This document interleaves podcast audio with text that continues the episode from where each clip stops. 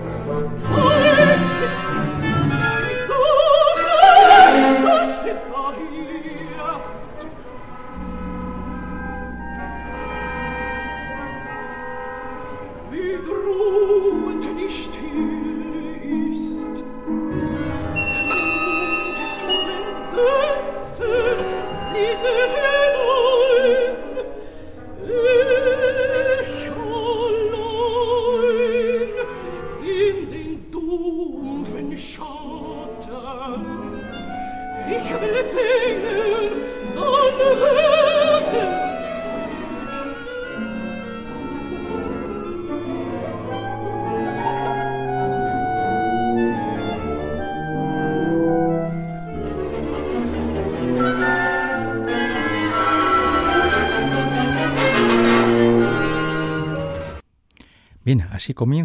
Erwartung, la espera, en traducción libre del alemán al castellano.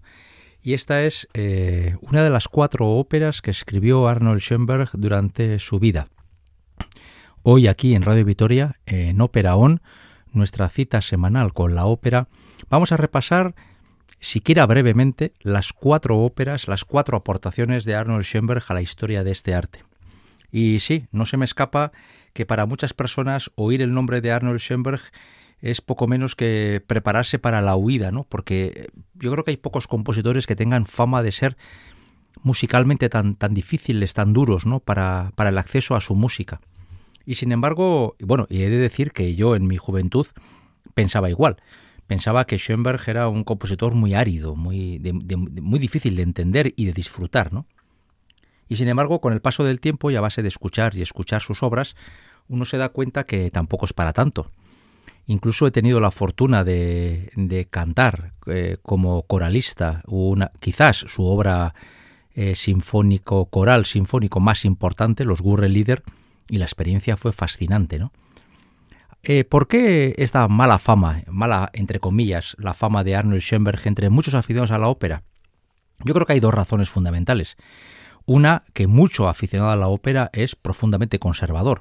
Eh, le gusta oír 20, 30 cosas y de ahí no sale eh, nunca, ni con agua hirviendo, vamos. No, hay, muchos aficionados a la ópera que no son nada curiosos.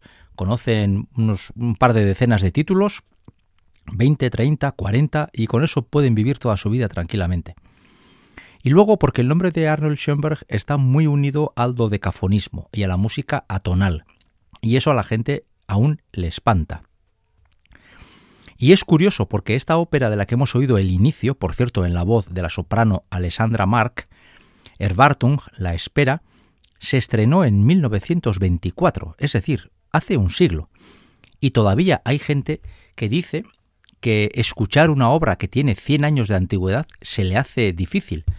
Y un servidor siempre ha creído que cuando pasa eso, normalmente el problema es el del oyente, que inmerso en su zona de confort, no le gusta oír más que cuatro cositas de la ópera. ¿De qué trata Erwartung? Bueno, Erwartung trata, bueno, la espera, hemos dicho que quiere decir en alemán, y trata, es un monodrama que dura unos 45, 48 minutos, es breve, y es un monodrama, solo sale un personaje, que es una mujer, que no tiene ni nombre, no sabemos ni cómo se llama, está en un bosque, en una zona medio oculta, y es el final del día, hay una cierta oscuridad, ese momento en el que se mezclan el comienzo de las tinieblas y el final del día, ¿no? Y está en un bosque donde las sombras de las ramas, donde los ruidos del bosque propios y donde ese tipo de cuestiones nos pueden provocar una cierta congoja, ¿no? una, una cierta sensación de desamparo. Y esta mujer está esperando a su amante, a un hombre con el que tiene una relación, por así decirlo, ilícita para, las, para la moral de la época. Andando por ese bosque y haciendo mil y unas reflexiones, de repente va a tropezar con algo que le va a, obligar a caerse al suelo y de repente este eso que le ha hecho caer al suelo se dará cuenta que es el cuerpo del hombre al que estaba esperando y esa espera esa espera em, termina termina de forma trágica porque el cuerpo de ese hombre o el cuerpo con el que ha tropezado es el de ese hombre al que esperaba, al que esperaba con una enorme ansiedad. Bien, eh, la ópera es, yo creo que es relativamente fácil de escuchar y se circunscribe dentro de la estética tardorromántica. Hay que tener en cuenta que, por ejemplo, Strauss todavía está componiendo y que las obras más eh, complejas de ese movimiento dodecafónico aún han de llegar. Bien, este era el repaso a la primera obra, apenas tres minutos, pero por lo menos que oigamos un poquito de Erwartung de Arnold Schoenberg. La segunda ópera que vamos a traer a colación es aún más breve. Apenas dura 20 minutos y su título en alemán, eh, discúlpenme los que sepan hablar alemán de mi pronunciación, sería Die glückliche Hand, la mano bendecida. Se hace poquísimas veces. Un servidor no la ha podido ver, Erwartung sí, varias veces, pero esta jamás. Y la verdad es que el argumento es muy curioso, porque el argumento que se desarrolla en cuatro escenas durando apenas 20 minutos, es decir, es una ópera que va todo muy rápido, representa eh, la situación complicada que está viviendo un hombre eh, que está mm, enamorado de una mujer muy joven, pero sin embargo esta mujer joven ha decidido eh, contraer compromiso con un caballero bien vestido, con un caballero con una apariencia mucho más señorial, mucho más importante, ¿no? Y todas estas cosas que le pasan por la cabeza a este buen hombre, eh, cuando siente el rechazo, cuando ve a la mujer con otro, por cierto, es otro monodrama, solo canta el hombre, porque tanto el papel de la mujer como el del caballero, que es su nuevo compañero, los interpretan mimos, es decir, personas que están en el escenario pero que no cantan. Y Die Glückliche Hand es una obra realmente curiosa, ya solamente por su duración. Muy poquitas veces escucharemos algo tan sumamente breve, aunque ya podemos decir que esta no es ni mucho menos la ópera más breve que, que conocemos. Vamos a escuchar en la versión del director de orquesta que quizás más ha cuidado la figura de Arnold Schoenberg, Michael Gillen, el inicio de esta breve ópera.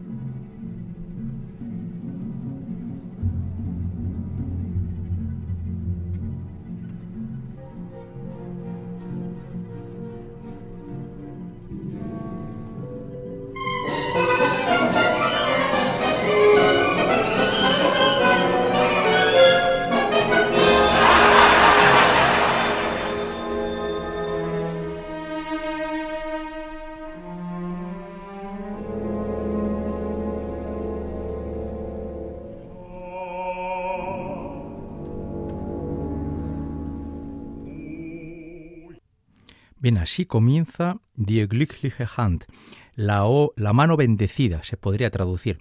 La segunda ópera de Arnold Schoenberg que vamos a repasar en este programa, al que, que vamos a dedicarle por completo a este compositor, que ha pasado a la historia no precisamente como un compositor de ópera conocido, sino más bien ha pasado a la historia como el padre del dodecafonismo, el padre del sistema nuevo que, que desarrolló Arnold Schoenberg y que más tarde gente como Alban Berg, como Webern o más tarde Pierre Boulez y otros emplearon de forma sistemática y que convulsionó totalmente eh, la historia de la música.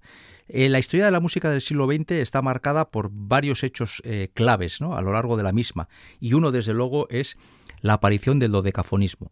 Este sistema es el que antes he comentado que provoca en muchas personas pues una cierta sensación de rechazo porque el, dodecafonismo, para que nos entendamos todos, sería huir de la melodía tradicional tal y como la hemos entendido durante muchísimos siglos, prácticamente desde el comienzo de la ópera de Monteverdi hasta, hasta el mundo de Strauss. ¿no?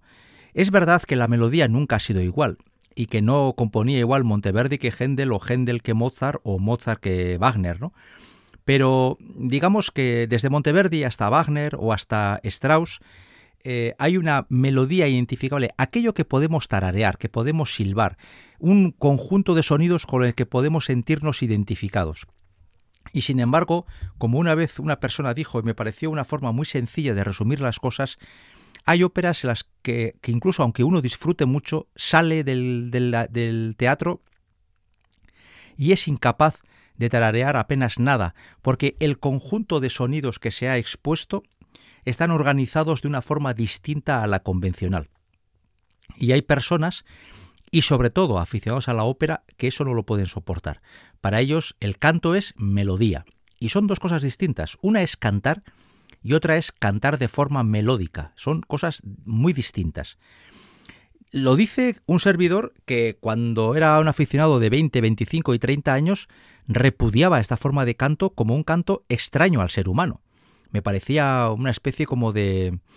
de ¿Cómo decirlo? Como si el ser humano quisiera eh, plantear muy snob, todo como muy snob, ¿no? Yo, yo compongo de una forma tan compleja que esto es incantable y por lo tanto yo soy el más, el más eh, radical del mundo mundial, ¿no? Y sin embargo, con el paso del tiempo entendí, comencé a entender el lenguaje dodecafonista y al final resulta que este tipo de óperas son las que ahora mismo más me puedan interesar como mero escuchador, oyente, por ejemplo, en el sofá de mi casa, ¿no? No digo nada en un teatro. Bien, la primera ópera dodecafónica de Arnold Schoenberg la compuso en, la estrenó en 1930 y su título es Von heute auf morgen, de hoy a mañana. Y es una ópera en la que aparece una familia, la esposa, la amiga de la esposa, un cantante y el esposo, es decir, aparece una familia y personas del entorno, no tienen nombres. Esto es algo muy curioso porque se repite constantemente en las tres primeras óperas breves de Schoenberg. Los personajes no tienen nombres. El personaje es una mujer, un hombre, pero no tienen nombre, no tienen personalidad. Como si Schoenberg quisiera decirnos, esta persona puede ser cualquier mujer de cualquier parte. Pues en, Von heute auf morgen, de hoy a mañana, tenemos una familia y amigos del entorno y lo que vivimos son unas situaciones domésticas, cotidianas, lo que cualquier familia puede vivir en un periodo de tiempo que va de hoy hasta mañana. Y en ese, eh, en ese mm, contar las cosas, la originalidad de esta ópera, que es de las cuatro de, de Schoenberg, la que menos se programa con diferencia, eh, esta es, tiene la, peculiaridad de ser la primera ópera estrictamente dodecafónica y va a provocar en el, en el público alemán del año 30 un auténtico estupor. No olvidemos que año 30 eh, Alemania está viviendo de forma muy convulsa las consecuencias del fin de la Primera Guerra Mundial y se están preparando las razones para la Segunda Guerra Mundial. Alemania está viendo cómo está surgiendo un movimiento nuevo que es el nazismo y al mismo tiempo el Partido Comunista Alemán tiene una fuerza enorme y está provocando muchísimos conflictos políticos en esa Alemania totalmente convulsionada por la derrota y el pacto humillante del Tratado de Versalles tras la Primera Guerra Mundial. Alemania va a explotar solo nueve años después con la Segunda Guerra Mundial y en ese contexto convulso la música también se convulsiona a través del dodecafonismo. Vamos a escuchar los primeros ocho minutos de esta ópera.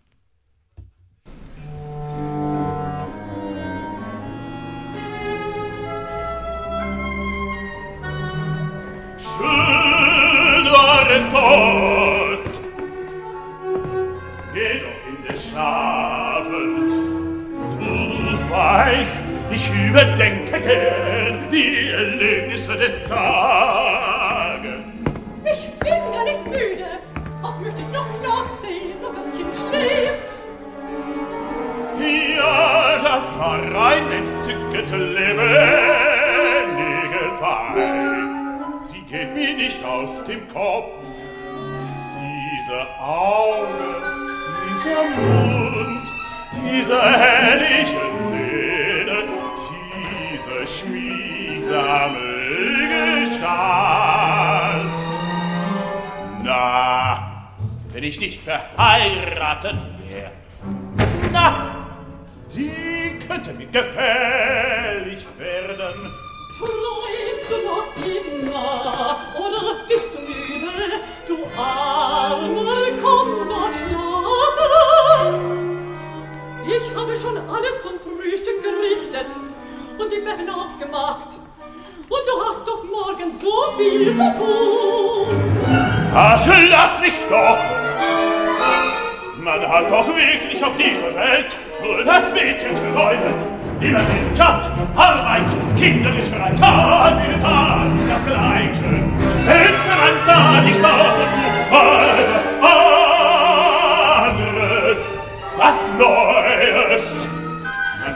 nur Alltagssorgen und Langeweile ersticken.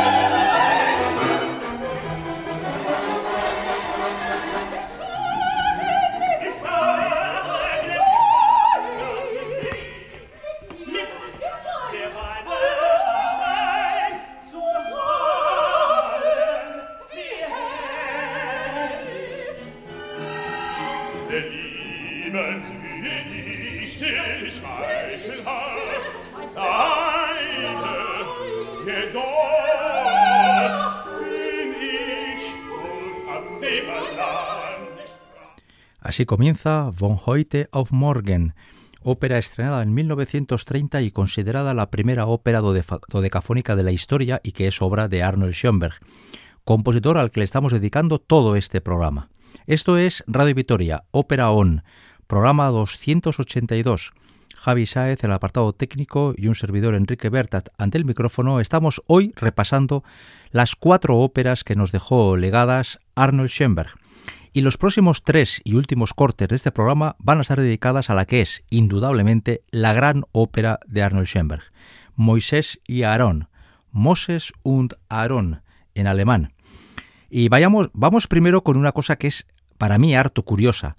Todos sabemos que Aarón se escribe con dos As, pero en alemán, Moses und Aaron, si Aarón llevara las dos As, el nombre tendría trece letras y Arnold Schoenberg era muy supersticioso y sufría de, tengo que leerlo, triscaidecafobia, que es fobia al número 13.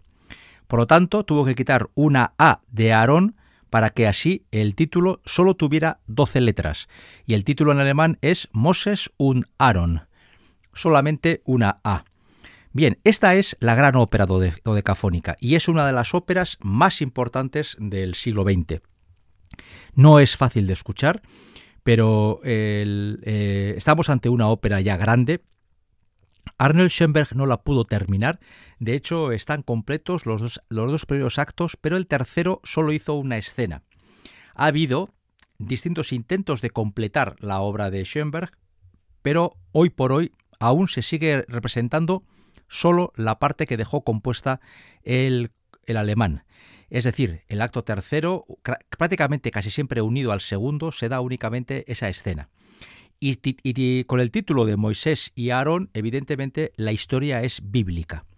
Ello tiene bastante morbo teniendo en cuenta que estamos en una época en la que, eh, por ejemplo, pues la, la, cuestión de la religión estaba muy presente en Alemania, tanto con el tema de lo que había sido el, el nazismo eh, con todo el problema de los judíos y el tema, eh, estamos hablando del 57, que es cuando se estrena esta ópera, el 57.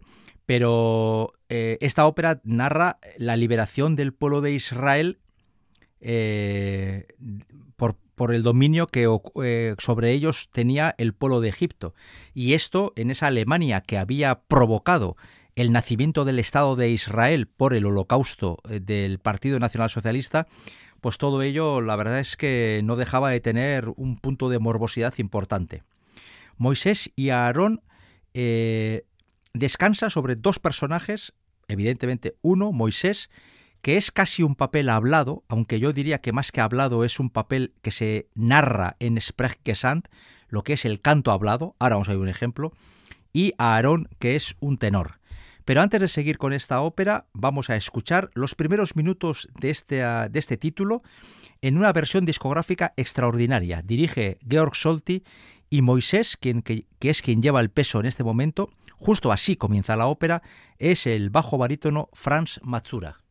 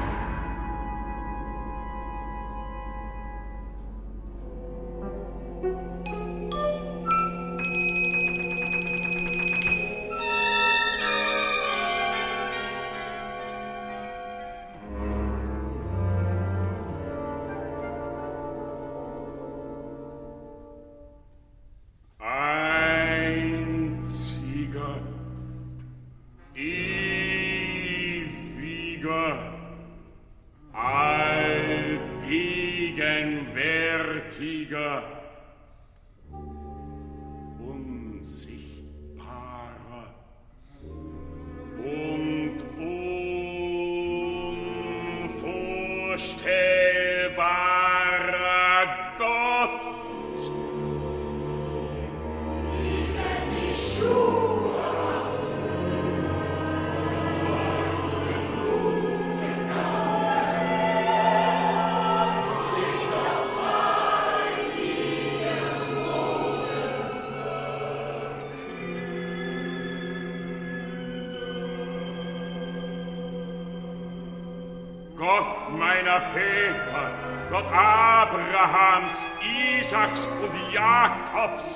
Der du ihren Gedanken in mir wieder erweckt hast.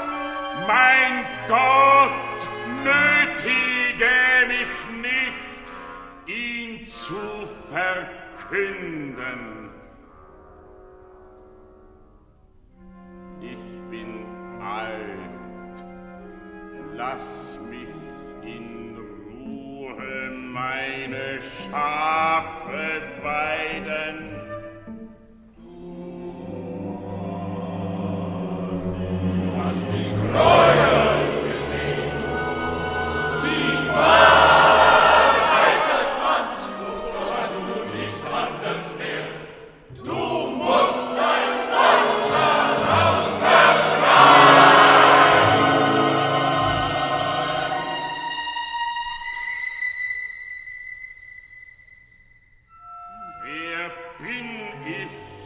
mich der Macht der Blindheit entgegenzustellen. Den einzigen Gott verbunden, mit dir einig, zweitens mit Mit Zeit.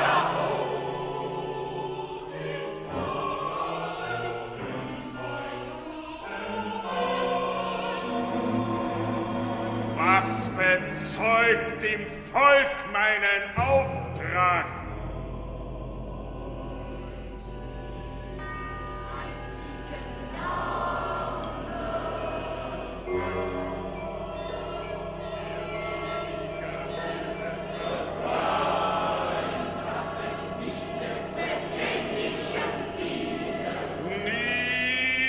Niemand wird mir glauben.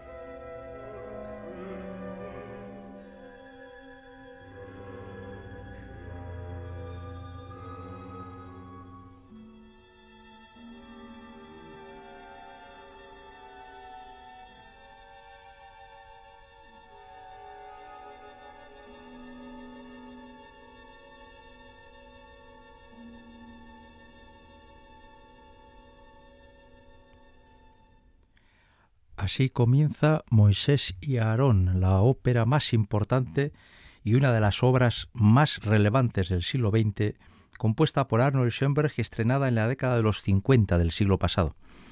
Como imaginarán eh, los oyentes, eh, esta ópera produjo una convulsión enorme entre los aficionados a la ópera de Europa de ese momento, ¿no? Hemos escuchado a Franz Matsura, un bajo barítono, que por cierto yo le pude escuchar con casi 90 años cantar en, Berlín, la verdad es que era muy emocionante ver a aquel señor tan anciano cantando aún papel pequeñito, pequeñito de la Electra de Strauss, pero aún estaba en los teatros, y aquí en plena madurez, cantando con la técnica Sprechgesang, el canto hablado, esa mezcla entre, entre una narración y un canto monódico, una técnica que yo insisto, eh, seguramente habrá gente que no le guste lo que está escuchando ahora, y yo lo respeto, ¿no?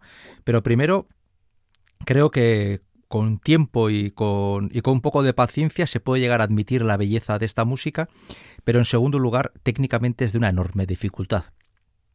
Y no ya para el solista, sino que detrás estaba cantando el coro, el pueblo de Israel, y claro, que lo haga una persona es difícil, pero que tengan que conjugar 50, eh, 60 voces para que vayan todos al mismo tiempo en esa narración cantada, ya les puedo asegurar que es de una dificultad técnica enorme. Tuve la fortuna de ver esta ópera dos veces, la he visto en Madrid, y en una ocasión, hablando con un miembro del coro de Madrid sobre esta ópera, me comentó los ensayos han sido una auténtica tortura son ensayos muy, muy complejos, porque la obra es muy difícil de aprender. Bien, eh, Franz Matsura era Moisés, que en la pareja de hermanos es el idealista, el intelectual, mientras que Aarón sería el, el hombre de acción. También cree en la palabra, pero al mismo tiempo es un hombre de acción. Y toda esta ópera gira en torno a la petición que Dios va a hacer a través, a través de Moisés y Aarón de que el pueblo hebreo abandone el mundo de los ídolos y, admita como Dios único al Dios creador. Y, y ese papel es el que tienen que hacer Moisés y Aarón, de convencer al pueblo de abandonar la idolatría y pasar a la religión Dios, de un Dios único. Vamos a escuchar otra escena, en este caso para escuchar a Aarón, al otro hermano, que es un tenor, aquí sí, en una forma cantada más convencional, vamos a escuchar la llamada que hace Aarón al pueblo de Israel y aprovechamos para escuchar una voz muy ligada a este movimiento, la del británico Philip Langridge.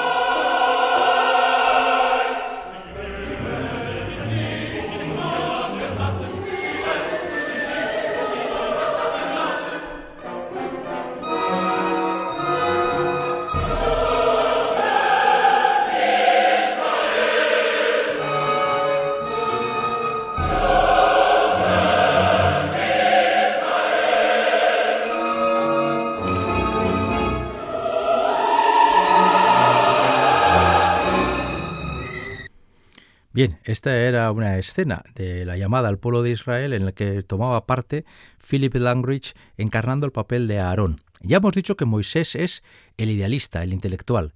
Aarón es el hombre de acción.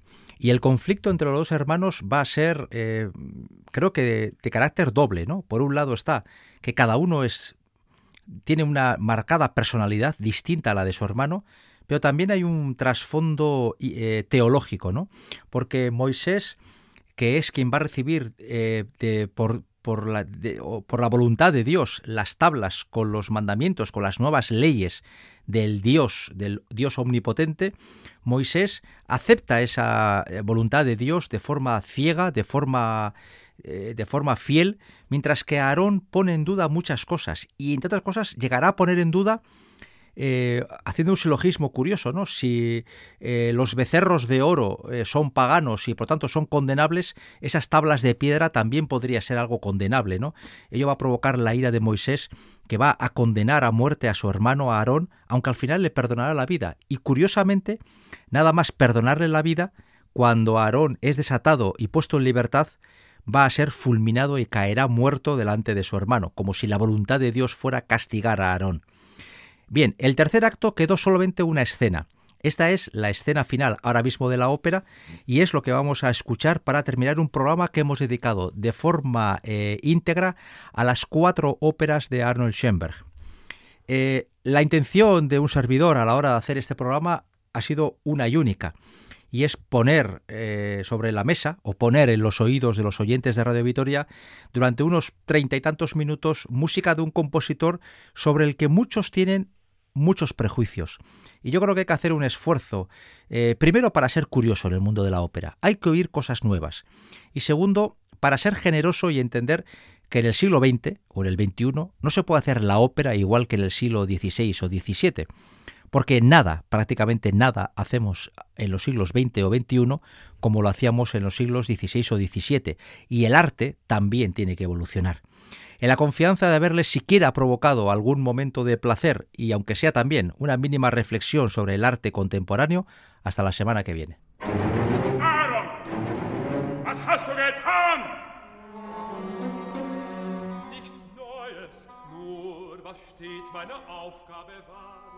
Wenn dein Gedanke kein Wort, mein Wort kein Bild ergab, vor ihren Ohren, ihren Augen Wunder zu tun.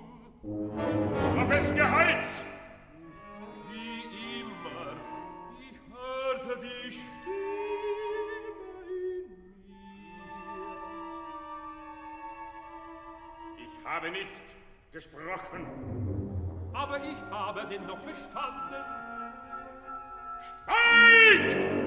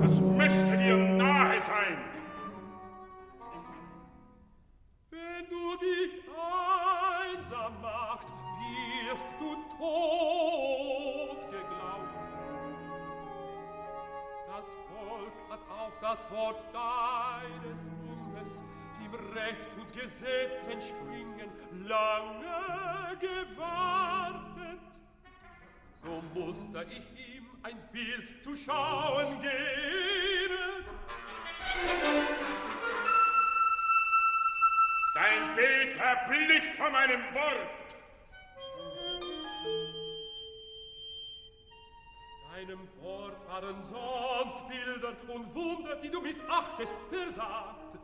Und doch war das Wunder nicht mehr als ein Bild, als dein Wort mein Bild zerstört. Gottes Ewigkeit vernichtet, Göttergegenwart. Das ist kein Bild, kein Wunder. Das ist das Gesetz. Das Unvergängliche, sag es wie diese Tafeln, vergänglich in der Sprache deines Mundes.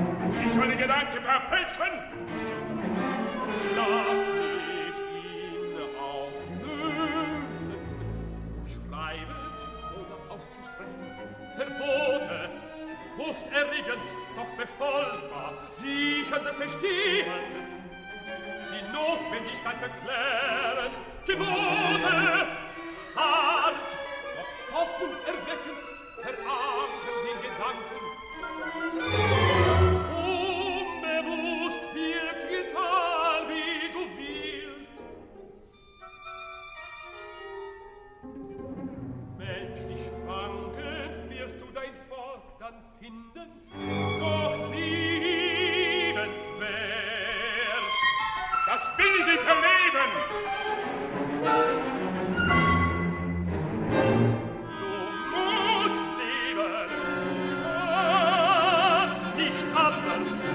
an deine Gedanken gebunden? Ja, an meine Gedanken, die in diesen Tat.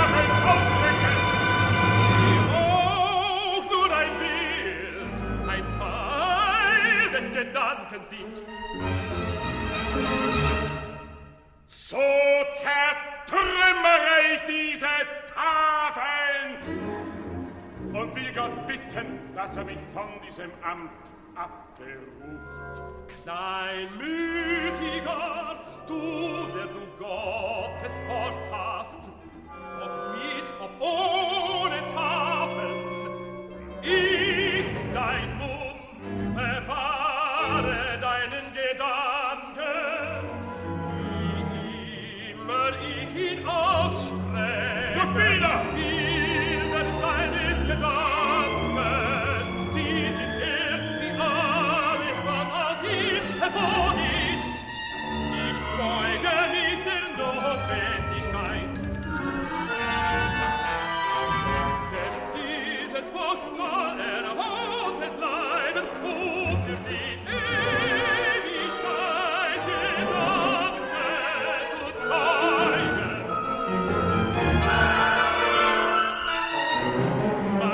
Bestimmung Es schlechter zu sagen, als ich es verstehe.